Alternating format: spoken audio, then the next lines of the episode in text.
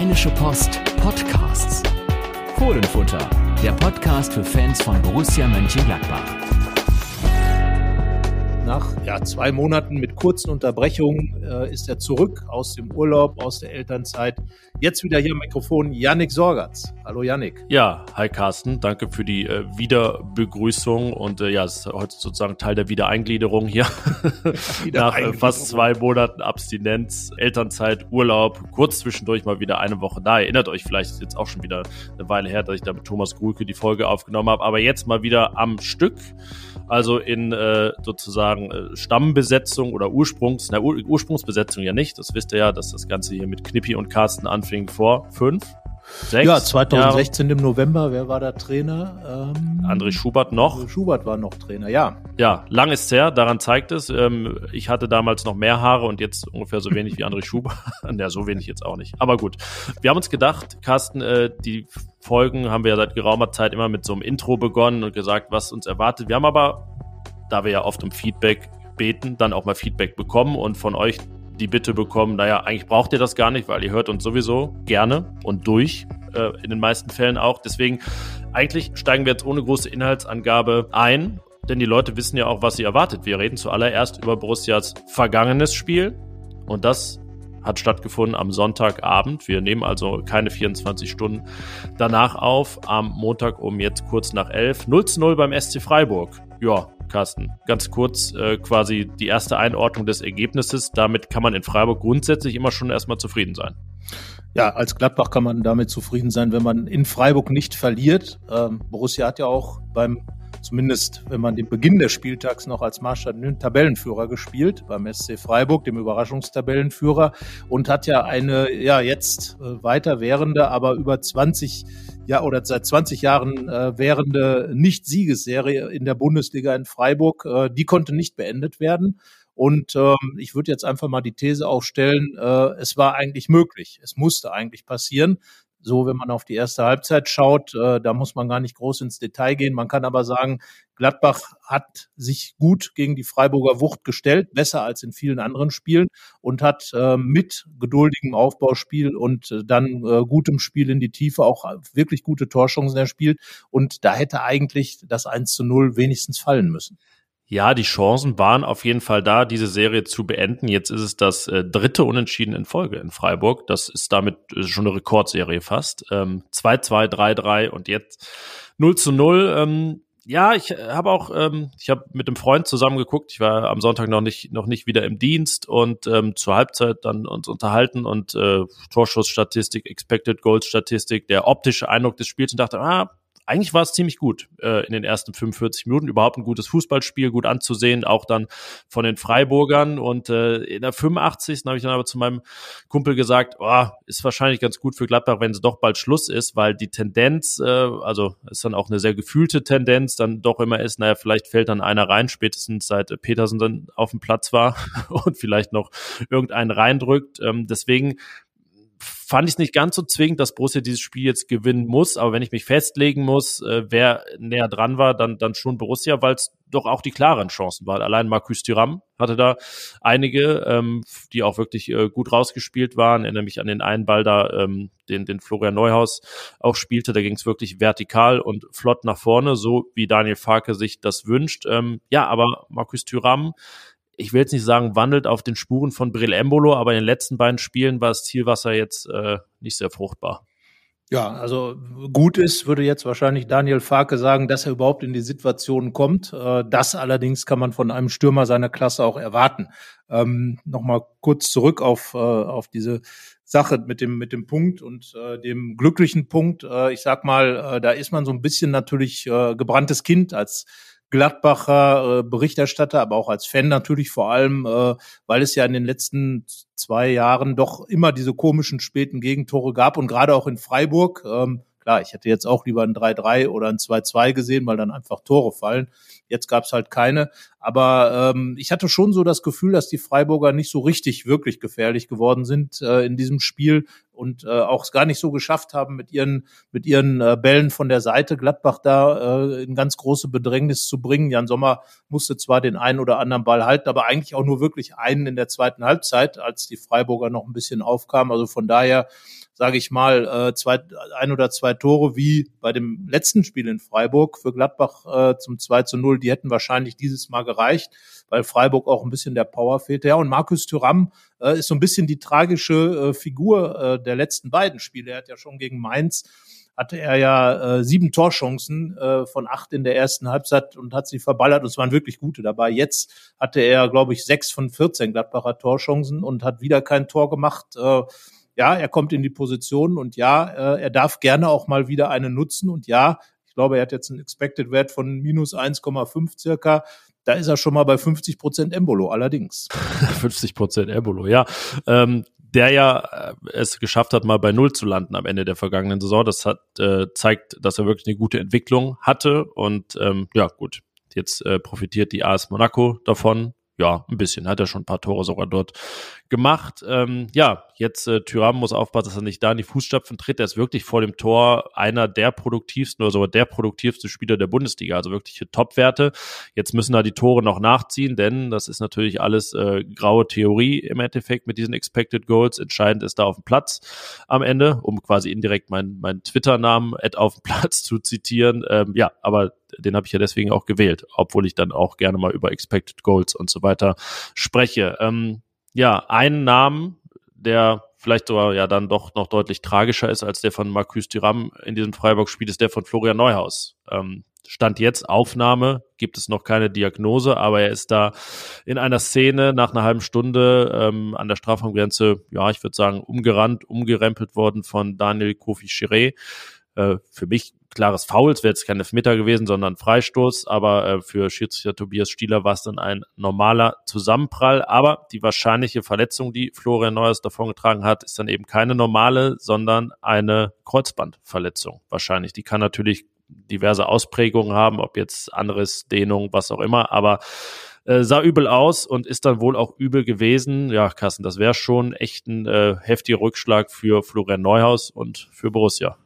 Ja, also ich glaube nicht, dass Daniel Farke ähm, über so eine Verletzung reden würde, wenn da nicht wirklich der äh, wirklich nachhaltigen Verdacht bestehen würde. Da sind die Clubs und die Trainer ja doch immer sehr vorsichtig. Deswegen glaube ich, dass eben die allein die Erwähnung dieses dieser Verletzung äh, da schon doch sehr wahrscheinlich macht, dass sie dann auch wahrscheinlich noch im Laufe des Montags, spätestens ja im Laufe des Dienstags dann auch äh, bestätigt wird, in welcher Ausprägung, wie gesagt. Ja, also gerade für Florian Norris tut's mir auch leid. Wir hatten ihn ja so ein bisschen in die Kritik genommen, ähm, in, in unserem Artikel äh, vor dem Spiel ähm, eben auch gesagt, dass er zu wenig produktiv gewesen ist, dass er zu wenig Tiefe ins Spiel gebracht hat, dass deswegen vielleicht Lars Stindl die zentrale Position übernehmen sollte. Aber gerade in diesen ersten Minuten bis zu seiner Verletzung in Freiburg hat er das großartig gemacht.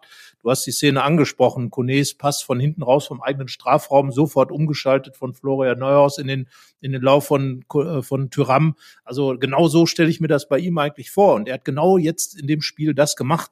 Farke hat ihn ja tatsächlich auf der zentralen Position belassen, obwohl da Stindl ins Spiel gekommen ist. Stindl dann auf der für ihn sehr, sehr schwierigen Position auf der äh, linken Seite als Player-Ersatz. Und äh, Neuhaus, ja, Neuhaus hat dann einfach bestätigt, dass es richtig war, von Farkin da zu lassen. Er hat auch eine sehr gute Chance für sich selbst ähm, nach dem äh, Zuspiel und, und ist dann am Torwart am Flecken gescheitert. Also richtig gut gespielt und dann diese Verletzung. Das ist, das ist total bitter, weil er ist ja auch noch jemand, der sich so kleine Hoffnung auf die Weltmeisterschaftsteilnahme in Katar gemacht hat. Also da dann eben jetzt mit so einer, wenn es dann wirklich diese diese schwer und auch noch eine schwere Kreuzbandverletzung ist, dann ist ja äh, dieses Fußballjahr für ihn weitgehend gegessen und äh, das wäre sehr bitter. Und wenn man das mal zusammennimmt, wir werden uns dem natürlich auch noch textlich widmen mit der Verletzung vom Player, der wird ja auch bis äh, wohl erst nach der Länderspielpause, wie Daniel Farke sagte, zurückkehren. Dann fehlt jetzt aber so richtig äh, Spielkultur bei Borussia. Jetzt ist zum Glück ist Lars Stindl wieder da, aber da wird's dann schon eng vorne, trotz des äh, Zukaufs von Gumu. Also das ist eine richtig bittere Verletzung, insbesondere natürlich für persönlich für Flo Neuhaus, aber auch für Farke, der jetzt mal wieder bestätigt wird, dass es vorne dann doch eng gestrickt ist.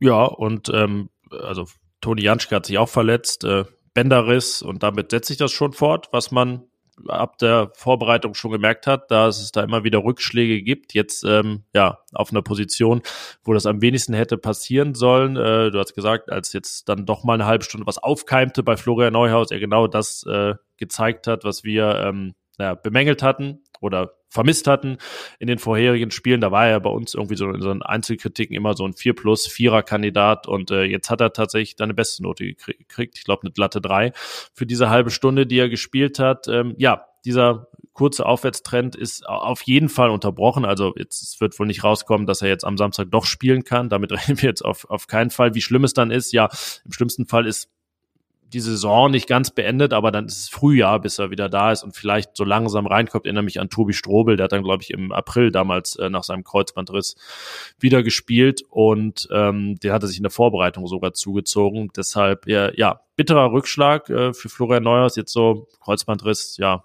mit das, das Schlimmste, was man als Fußballer äh, erleiden kann äh, auf dem Rasen. Ähm, ja, deswegen von uns dann, denke ich mal, an der Stelle auch gute Besserung an ihn. Du hattest ja sogar, ähnlich wie ich, was Schlimmeres schon befürchtet. Es sah ein bisschen aus, als wenn ihm die Kniescheibe rausgesprungen wäre, weil er sich das Knie so hielt. Äh, wäre dann ähnliche Hiobsbotschaft gewesen. In dem Fall jetzt dann nichts Knöchernes, sondern eine Bänderverletzung. Ja, vielleicht können wir ihn dann als Überleitung nutzen zu dem Mann, der für ihn reinkam.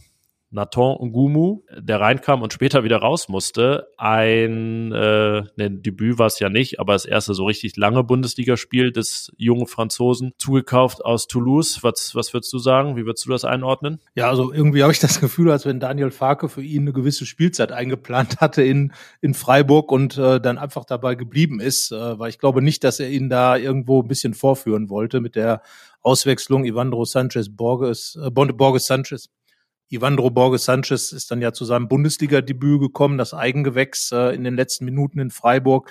Ja, ein Gummo. Ich hatte ihn in die Startelf äh, sozusagen geschrieben, ähm, als ich mit Thomas Gruhlke, unserem Kollegen, darüber debattiert hatte, wie äh, Farke die Player-Verletzung auffangen kann. Und äh, ich fand auch, dass er eigentlich ein paar ganz gute Ansätze hatte. Natürlich im Spiel nach hinten äh, sind da noch Defizite, weil er einfach noch nicht so diese, diese Abläufe drin hat. Aber das ist nach der kurzen Zeit äh, gerade auf so einer doch komplizierten Position äh, die in Gladbach eben bedeutet, wenn man da offensiver Außenspieler ist, dass man die Seite eben mit dicht machen muss. Ähm, deswegen kann ich das nachvollziehen. Aber ich fand, er hat ein paar ähm, Aktionen gehabt, wo er gezeigt hat, dass er eben diesen Mut hat, in die 1-1-Duelle zu gehen. Das will Farke sehen, dass er auch Geschwindigkeit hat.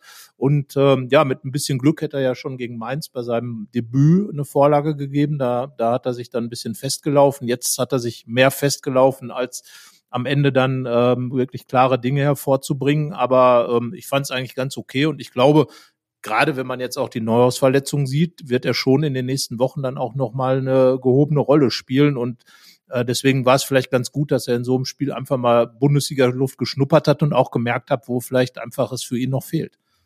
Ja, und äh, er tat mir in manchen Szenen so ein bisschen leid. Also er hatte 16 Ballkontakte am Ende, was ja in einer knappen Stunde, glaube ich, die er gespielt hat. Ähm, nicht sonderlich vieles, aber da konnte er wenig für. Ich fand, er wurde häufig übersehen, wenn dann äh, Jonas Hofmann oder Markus Thüram am Ball waren äh, oder Lars Stindl und äh, es hätte einige Situationen gegeben, wo er vielleicht äh, sogar noch mehr hätte gesucht werden können, gerade dann, wenn ein bisschen Tempo aufgenommen wird.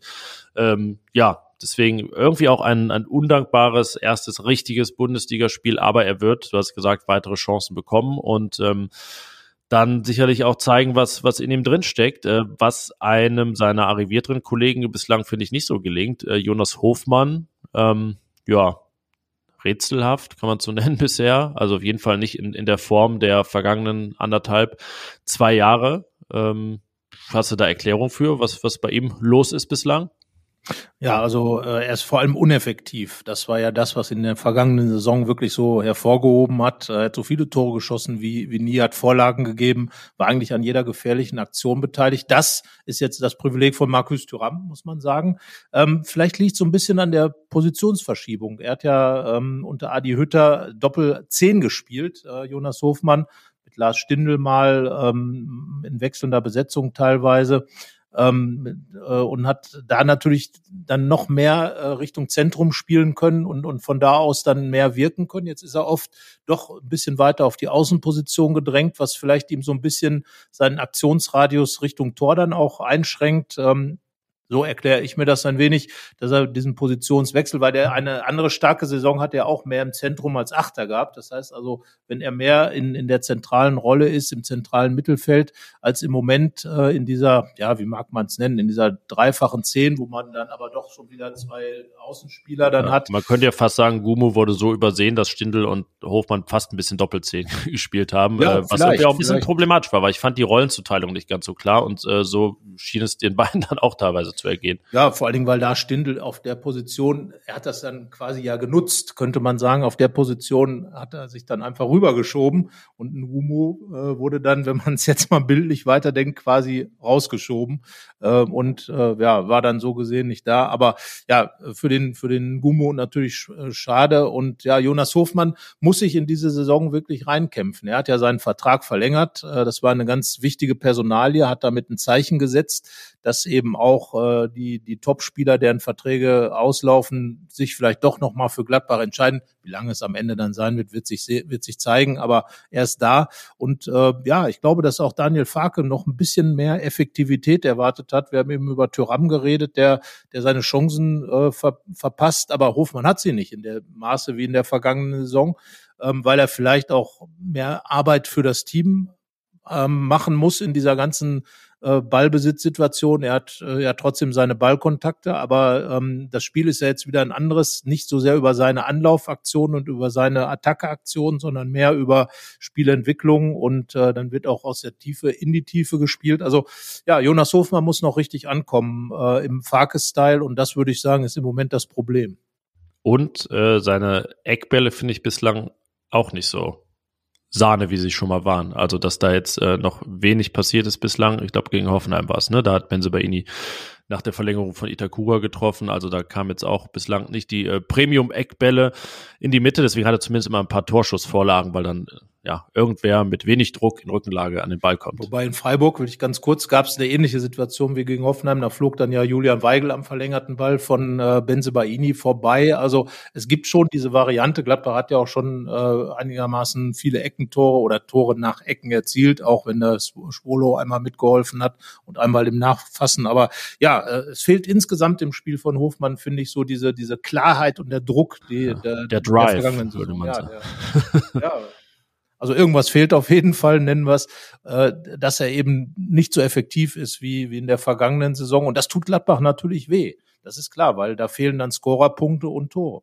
Es folgt ein kleiner Werbeblock. Ähm, Carsten, was fällt dir zum Thema Bayern ein? Ja, aus Borussia-Sicht Lieblingsgegner. Gladbach fährt zu den Bayern, zum FC Bayern und äh, holt dort Punkte. Das war in den vergangenen Jahren oft der Fall und das ist das, was mir als erstes einfällt. Könnte also sagen, Bayern ist immer eine Reise wert für die Borussen und äh, nicht nur im fußballerischen Sinne, sondern natürlich auch als Urlaubsland. Und da haben wir einen Tipp für euch, der lautet Bad Reichenhall. Die Alpenstadt und eine alte Salzstadt, wie ich gelesen habe. Genau, am äh, ja, äußersten Südostzipfel von Deutschland, äh, nahe der Grenze Grenze zu Österreich. Äh, dort wird heute noch Salz produziert. Das denke ich, kennen viele und haben es sogar zu Hause stehen. Und äh, man kann dort in der Sohle baden. Und wer das schon mal gemacht hat, weiß, das ist richtig erholsam. Und gut erholen kann man sich in der Gegend jetzt dann nicht nur im Salzbad, sondern auch äh, in den Seen, in den Bergen beim Wandern. Und das ist ja, glaube ich, mittlerweile über alle Altersklassen hinweg eine beliebte Urlaubstätigkeit in der Natur zu sein. Und das geht in Bad Reichenhall richtig gut. Und nicht nur das. Man kann doch auch zümpfig feiern dort, zum Beispiel bis zum 18. September auf dem Reichenhaller Herbstfest. Das ist vergleichbar mit einem Oktoberfest. Es gibt Bürgerbräubier, Musik und deftiges Essen. Ja, und in Bad Reichenhall vielleicht alles etwas gemütlicher, als es dann im großen München ist. Also sehr erholsam. Und wenn ihr mehr Infos wollt, geht auf bad-reichenhall.de. Und ich würde sagen, jetzt machen wir weiter mit dem Podcast. Der Spieler des Spiels.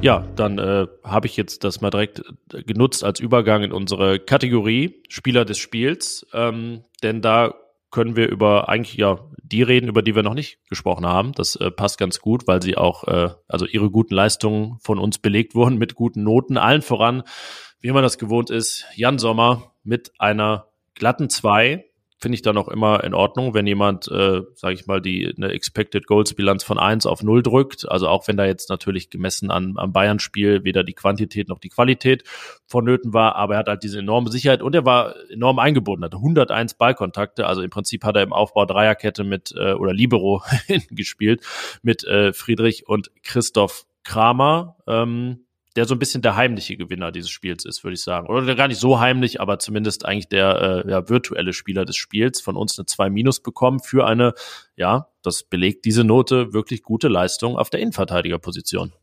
Ja, ich will noch mal ganz kurz zurück zu Sommer kommen, weil ich bin ja, äh, war ja selbst Torwart und äh, sage deswegen, im Grunde genommen äh, war die Leistung Sommers in Freiburg sogar noch höher zu bewerten, weil er in den wenigen Situationen gehalten hat. Nicht wie in München warm geschossen wurde. Du hast das ja auch nachvollzogen damals, dass er im Prinzip viel, so viel aufs Tor bekommen hat, dass er gar kaum anders konnte, als viel zu halten. Also von daher, jetzt in Freiburg gab es ein, zwei Situationen, wo er da sein muss und da war er da. Darum völlig verdiente zwei. Ja, und Christoph Kramer, ähm, Daniel Farke hat ja nachher gesagt, den kann man, kann ich hinstellen, wo ich will.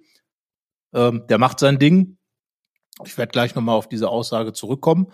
Ähm, aber äh, ich sag mal, was Kramer ausgezeichnet hat, ist, dass er sehr schnell angekommen ist in dem Denken dieser, dieser Verteidigerposition, wobei ihm das Spiel ja auch entgegengekommen ist weil es musste viel von hinten aufgebaut werden. Das heißt, es war viel Kurzpassspiel nötig. Das ist ja Kramers Spezialität. Ähm, also ich würde mal behaupten, dass von den 107 Ballkontakten äh, bestimmt äh, 50 bis 60 Prozent ja, kurz. Ich weiß gar nicht, ob ich seine sogenannte Pass-Map finde, aber ja, da wird und, äh, wahrscheinlich Marvin Friedrich 60 Prozent genau, aller Bälle bekommen. Ist ja wie bei Jan Sommer. Also sind am wenigsten sind es risikoreiche lange Pässe, wie beispielsweise der von Neuhaus auf Tyram äh, ins, in, in die Spitze rein. Aber das gehört zum Job und äh, Kramer ist halt äh, dann ein Verteidiger mit Aufbauqualitäten, die er sonst auch Nico Elvedi hat. Der ist ja der Andribbler sozusagen von hinten raus. All das hat Kramer wunderbar gemacht. Er hat eine gewisse Kopfball- und Zweikampfstärke. Das hat er eingebracht und von daher war die Entscheidung, ähm, ich habe Thomas Grolke und ich hatten ja auch in unserer Personaldebatte vorher genau das vorausgesagt, dass Kramer da spielen wird. Er hat es schon gegen Mainz ordentlich gemacht. Er hat es jetzt gegen gegen, ähm, gegen äh, in, in Freiburg gut gemacht. Und äh, ja, ich glaube, das wusste aber Daniel Fark hat das Gespür gehabt, dass man Christoph Kramer einfach äh, jemand ist, der auf den man sich verlassen kann. Und ähm, das hat, hat sich dann ausgezahlt. Und der große Vorteil war natürlich, dass man da, dass Farke dadurch dann eben auch Julian Weigel in die Mannschaft bringen konnte. Und der hat mir sehr gut gefallen da als äh, als, ja, kann man fast schon sagen, Regisseur in der Tiefe. Er hat viele Bälle gehabt, ähm, hatte die drittmeisten Ballkontakte und hat die Bälle verteilt. Mit Kramer im Rücken, ähm, ja, eigentlich eine sehr, sehr äh, gute Kombination, gerade wenn es um Aufbau, Ballsicherheit und all diese Dinge geht. Ja, und ich finde sogar, ähm, 87 Ballkontakte waren es, meine ich, am Ende bei, bei Weigel. Äh, dass es nicht mehr waren, lag jetzt nicht an den Borussen, die ihn äh, nicht gesucht haben, sondern die Freiburger wussten schon genau, dass sie diese Pässe der beiden Innenverteidiger auf Weigel ähm, nicht zulassen sollten und ihn dann da auch äh, eng zustellen, damit er nicht, nicht aufdrehen kann, weil wann immer er das tun konnte, dann äh, konnte sich dieses vertikale Spiel, das Daniel Farke sehen will, entfalten und dann ging es über Kone, Neuhaus, Tyram und so weiter auch, auch flott nach vorne. Aber ähm, ja, es hätten noch mehr Szenen sein können. Ich bin gespannt, ähm, wie äh, Weigel sich dann entfaltet, wenn er mal diesen Raum bekommt. Wird sicherlich auch mal ein Gegner nicht hinbekommen, ihn da in vielen Szenen gut zuzustellen. Ja, bei Standards war er sogar auch präsent. Ähm, flog dieses eine Mal, äh, wie du gesagt hast, da vorbei beim, beim Standard. Und äh, ja, das äh, ließ sich gut an und äh, wir werden ja später dann ausführlich ähm, im allerletzten Block über die Aufstellung sprechen. Da gibt's auf jeden Fall aufgrund dieser jüngsten Leistungen aller Beteiligten da hinten ein bisschen was zu diskutieren. Ähm, aber ja, erstmal ein zu null in Freiburg, das lässt sich gut an, genauso wie nur fünf Gegentore aus den ersten sechs Spielen. Aber wenn wir jetzt so ein bisschen die Gesamtlage resümieren, dann ähm, Thomas Gulke hat es in seinem Kommentar geschrieben, äh, hat das Ganze gewisse Favre-Vibes bislang, also diese Ergebnisse vor allen Dingen, sieben zu fünf Tore nach sechs Spielen, nur ein Spiel mit mehr als einem Tor Unterschied, also wirklich jedes Tor, das fällt, ist auch in irgendeiner Weise entscheidend. Ja, wie würdest du das einordnen? Borussias äh, Saisonstart. Also gut, wir ordnen ja jede Woche ein, aber jetzt hat man mal wieder so drei Heim, drei Auswärtsspiele, neun Punkte. Ja, im Grunde genommen, äh, wenn man es mal durchrechnet, äh, liegt Borussia im Vergleich zur vergangenen Saison bei minus fünf. Denn äh, wenn man genau diese Gegner mal nimmt, wenn man Schalke mal durch Bochum oder Fürth als Aufsteiger ersetzt, hatte Gladbach aus den Spielen bis Freiburg ähm, mit dem Spiel in Freiburg 14 Punkte zusammen ähm, in der vergangenen Saison. Jetzt sind es, äh, lass mich rechnen, äh, drei gegen Hoffenheim, drei gegen Hertha und drei auswärts sind dann wohl neun Punkte. Das heißt also, ja, minus vier wären wir dann. Äh, verloren gegen Mainz, genau, Entschuldigung, gegen Mainz gab es ja vergangene Saison einen Punkt zu Hause, jetzt äh, da. Auf jeden Fall äh, liegt man schlechter als in der vergangenen Saison, das darf man äh, nicht unterschätzen. Und äh, ja, in Freiburg bleibe ich dabei, war mehr drin, so wie gegen Mainz auch. Also da hat Borussia in den letzten beiden Spielen hätte mindestens einen Punkt mehr dabei rausspringen können. Und äh, deswegen sage ich, ein bisschen hinken sie hinterher. Die Gladbacher haben jetzt zweimal verpasst, sich ins obere Tabellendrittel einzupflegen sozusagen. Äh, das war ja eins, was bei Favre einfach oft geklappt hat, dass man dann auch in solchen Spielen zugeschlagen hat und dann eben ein Tor mehr geschossen hat als der Gegner. Es war ja tatsächlich immer die Kunst bei Favre, äh, dann nicht nur zu Null zu spielen, sondern einfach auch irgendwie noch ein Tor zu schießen. Und diese Genialität, die natürlich ein Juan Arango hatte, die natürlich in der ersten Saison äh, Favre Marco Reus dann hatte, die fehlt im Moment noch. Äh, da muss Farke noch dran arbeiten, eben an der Abschlussqualität. Es war ja absolut möglich. Wir haben ja schon drüber gesprochen. Also von daher ist es, ist es sehr vergleichbar. Gladbach spielt, glaube ich, sogar mehr Chancen als damals bei Favre heraus, weil das Spiel von Farke etwas zielorientierter ist, verballert dafür im Moment mehr. Und von daher kommt man dann zum selben Ergebnis. Es sind knappe Spiele. Ähm, und meiner Meinung nach hätte ein bisschen mehr daraus äh, werden können. Also, äh, dass Borussia jetzt einfach schon zwischen unter den ersten sechs stehen könnte. Ja, also sind auf jeden Fall keine krassen Überperformer bislang. Also das, äh, ja, die Tabelle lügt nicht in dem Fall. Ich äh, gleich heute Geld klimpern hier, weil ich was ins Phrasenschwein werfen muss. Und es ist ja, wenn man jetzt ein bisschen warnen sogar will, ein, ein Hauch von Gefahr in Verzug, weil wenn man jetzt zum Beispiel gegen Leipzig verliert am Wochenende, dann äh, sind es neun Punkte nach sieben Spielen. Das wäre einer weniger als unter Hütter nach sieben Spielen. Also ähm, der ja wirklich einen, einen recht schwachen Starter hatte und dann so Mitte der Hinrunde es dann am besten lief. Also ja, da sollte man partout auch wirklich was holen am Wochenende, um äh, dieses Jahr gute Gesamtbild bislang bislang nicht zu gefährden, weil ähm, ja, man kann es halt mit äh, nur einer Niederlage auch immer so drehen, dass man auch nur eins der letzten fünf gewonnen hat und dieses erste gegen Hoffenheim ja auch mit viel Mühe ähm, in, in Überzahl, in sehr langer Überzahl.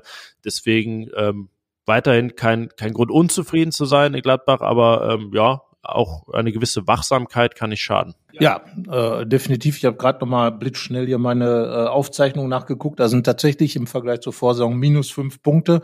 Äh, 9 zu 14 ist der Stand mit denselben Gegnern. Also da ist Gladbach so ein bisschen im Hintertreffen. Und äh, ja, die Gefahr ist natürlich klar. Also äh, Leipzig wird mit Sicherheit anders auftreten als in den ersten, in, in den ersten Spielmonaten. Da werden wir gleich ja noch ausführlich ähm, auch noch mit unserem Gast drüber reden. Von daher, ja, also das, was Farke eigentlich auch immer sagt, äh, die Warnung vor Zufriedenheit. Also es gibt im Moment keinen Grund für Gladbach zufrieden zu sein, sage ich ganz klar. Und deswegen bitteschön ähm, die Augen und die Antennen hochgestellt, äh, wachsam sein, denn äh, man kommt ganz schnell auch in einen anderen Strudel. Auch das ist ein Ergebnis der vergangenen Saison bei Hütter, bei dem es, du hast es gerade gesagt, zu Anfang und in den ersten zwölf Spielen ja gar nicht so schlecht lief, sondern eigentlich in die richtige Richtung ging. Gladbach war nah dran an der Champions League äh, Region und stürzte dann komplett plötzlich ab äh, mittendrin. Ja, und was dabei rauskam, wissen wir auch. Von daher Vorsicht, Borussia. Der Fohlenfutter Gästeblock.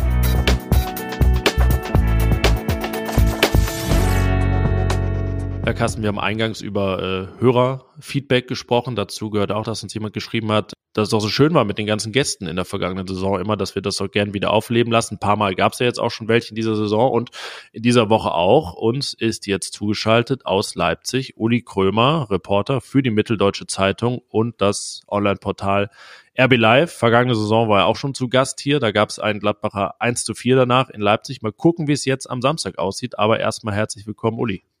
Yannick und Carsten, vielen Dank für die Einladung.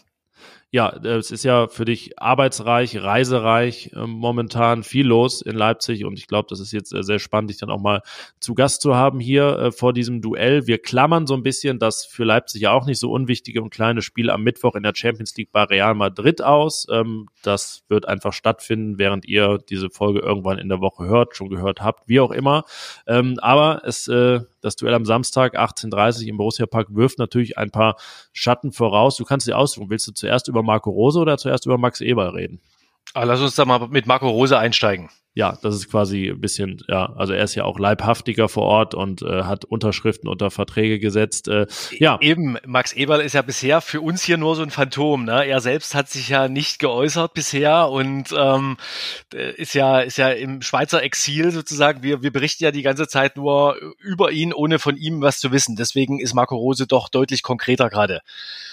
Ja, konkret saß er auf dem Podium am, was war es dann? Mittwoch? Ne? Donnerstag. Donnerstag, äh, ja, genau, ach genau, das äh, Spiel war äh, davor zwei Tage gegen äh, Donetsk, 1-4 verloren, Domenico Tedesco wurde entlassen und jetzt ist äh, ja der gebürtige Leipziger bei RB Leipzig auf dem Trainerstuhl angekommen. Ist es so ein bisschen eine selbsterfüllende Prophezeiung, dass Marco Rose irgendwann mal RB Leipzig trainieren würde?